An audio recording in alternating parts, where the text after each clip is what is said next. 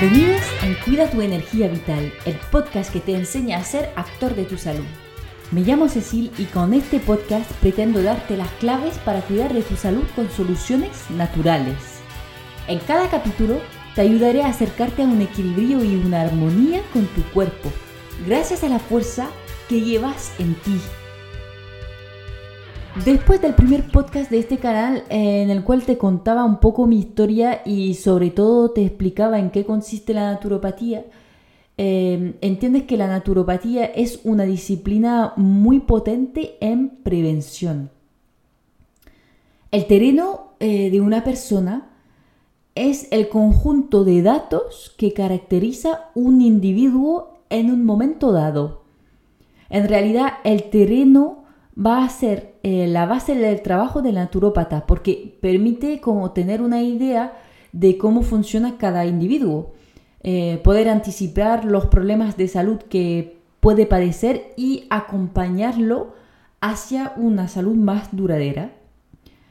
Em, recordaré un, un, concepto muy importante en mi mensaje y me arriesgaré a ser súper pesada con eso, porque ya lo he dicho en tres podcasts que ya he hecho mm, unas diez veces. Somos únicos, sí. O sea que cada persona reacciona diferente frente a una situación, pero también frente a una infección o una agresión del exterior.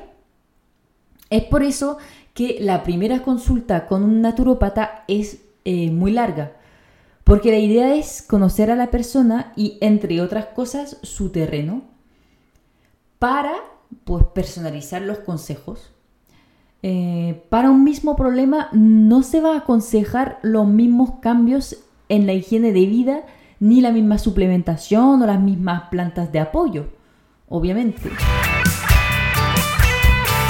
A ver, ¿qué determina un terreno? Pues antes que nada el terreno de tus padres. Tienes una genética heredada de tus padres y que te procuren algunas predisposiciones a nivel de tu salud. La, buena noticia en eso es que puedes modificarla. y esto se llama epigenética. La genética impacta como 20-30% de tu salud y el resto depende de tu modo de vida, del medio ambiente que te rodea y modula la expresión de tus genes. Esto es la epigenética. Los genes están en ti, pero se pueden exprimir y quedar callados. Exprimirse más o menos, Em, exprimirse más o menos fuerte. Todo depende de la vida que tienes. Por otro lado, el terreno está determinado por tu temperamento. Tu temperamento corresponde a las tendencias naturales de tu forma de ser, tanto a nivel físico como psicológico. Existen dos tipos de clasificaciones de los temperamentos. La más conocida son los temperamentos eh, hipocráticos. Eh, bueno, vamos a pasar rápidamente sobre cada temperamento simplemente para presentártelos eh, sin que sea muy aburrido tampoco. Empezamos con el linfático o flemático, que sería más bien una persona pequeña, redondita, eh, con un funcionamiento general lento, mm, le gustaría mm, la comida y que, tiene como poca energía. Sin embargo, es tranquilo y fiel eh, preciso y ordenado. El segundo sería el sanguíneo, que también suele ser más bien pequeño, pero más tónico que el linfático. Eh, tiene una musculatura fuerte, una mirada chispeante. Es una persona extravertida y apasionada, pero tan rápido como crece su interés por algo, eh, también vuelve a bajar al poco tiempo. tiene mucha fuerza y vitalidad pero tiene que aprender a controlar un poco su inconstancia. Uy, qué difícil. Em, pues tanto tanto como su alimentación, porque suele comer y beber bastante. Pasamos al colérico o bilioso, que suele ser más bien alto y moreno, con músculos fuertes y muy poca grasa. Eh, es muy ordenado y naturalmente autoritario Incluso en casos extremos puede llegar a ser tiránico, sí. El problema es que quiere hacerlo todo y controlarlo todo y eso termina cansando su organismo al final.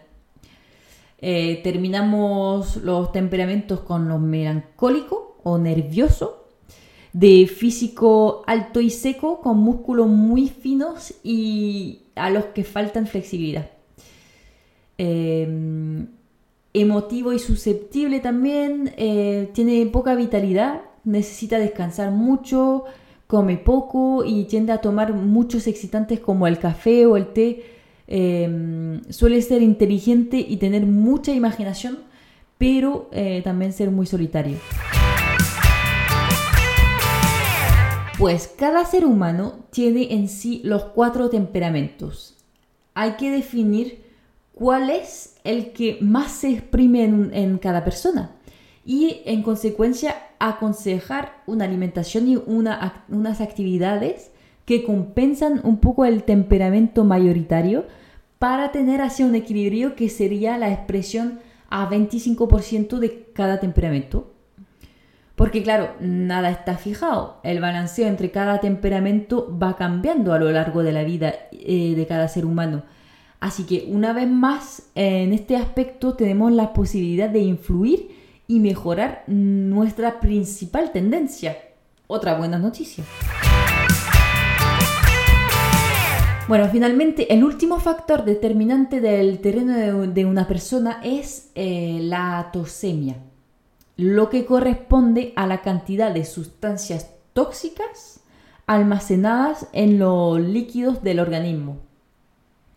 Estas sustancias tóxicas pueden ser toxinas, es decir, la intoxicación viene de sustancias producidas por el mismo organismo, eh, son sustancias producidas por el metabolismo y que el cuerpo tiene que eliminar, pero obviamente también pueden ser sustancias exógenas tóxicas em, que absorbe el cuerpo tanto con la alimentación como a través de la piel o la respiración, por ejemplo. O sea que en función de nuestro modo de vida tenemos más o menos sustancias tóxicas dando vueltas en nuestro cuerpo.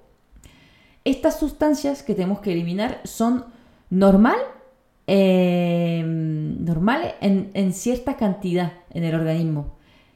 Por eso tenemos a los, órganos emuntorios, responsables de eliminarlas. Eh, coméntame si te suena este concepto de órgano emuntorio em, y si te interesa que hable un poco más del tema. El problema llega cuando estos órganos están saturados porque los hacemos trabajar demasiado. Y es en este momento que la tosemia se vuelve demasiado alta y empieza a hacer eh, mucho daño a, varios niveles del organismo. Eh, está más que claro, eh, este último factor determinante del terreno lo podemos controlar con una buena higiene de vida. Otra vez más, no somos víctimas de nuestro terreno, sino actor. ¿Cuál es la conclusión de eso? Pues como lo dijo Louis Pasteur, mi amigo Claude Bernard tenía razón. El microbio no es nada el terreno lo es todo. Y como lo hemos visto, tanto eh, sobre nuestra tosemia como nuestros temperamentos principales, eh, e incluso sobre los, los factores genéticos, podemos influir, regular, mejorar, eh, para acercarnos a una homeostasis óptima. Es decir, un equilibrio del cuerpo eh, que lo haga fuerte y capaz de enfrentarse a cualquier ataque exterior eh, para defenderse y no permitir que se rompa la armonía. Espero que te haya gustado el capítulo de hoy y que te han quedado un poco más claros los conceptos de terreno, temperamentos, tosemia sobre todo. Ha quedado un poco más cortito el capítulo, pero creo que es bastante denso y prefiero eh, no liarte con más conceptos para hoy. Eh, no dudes en escucharlo una segunda vez y tercera vez si es necesario. Eh, y como siempre, pues coméntame tus dudas por aquí o por Instagram. Y sabes lo que sería lo ideal, pues compartir este capítulo con alguien que piensa que todo es fatalidad y que nunca podrá mejorar para darle un toque de ánimo y demostrarle que todo es posible. Bueno, gracias por escucharme y nos vemos en el siguiente capítulo de Cuida tu energía vital.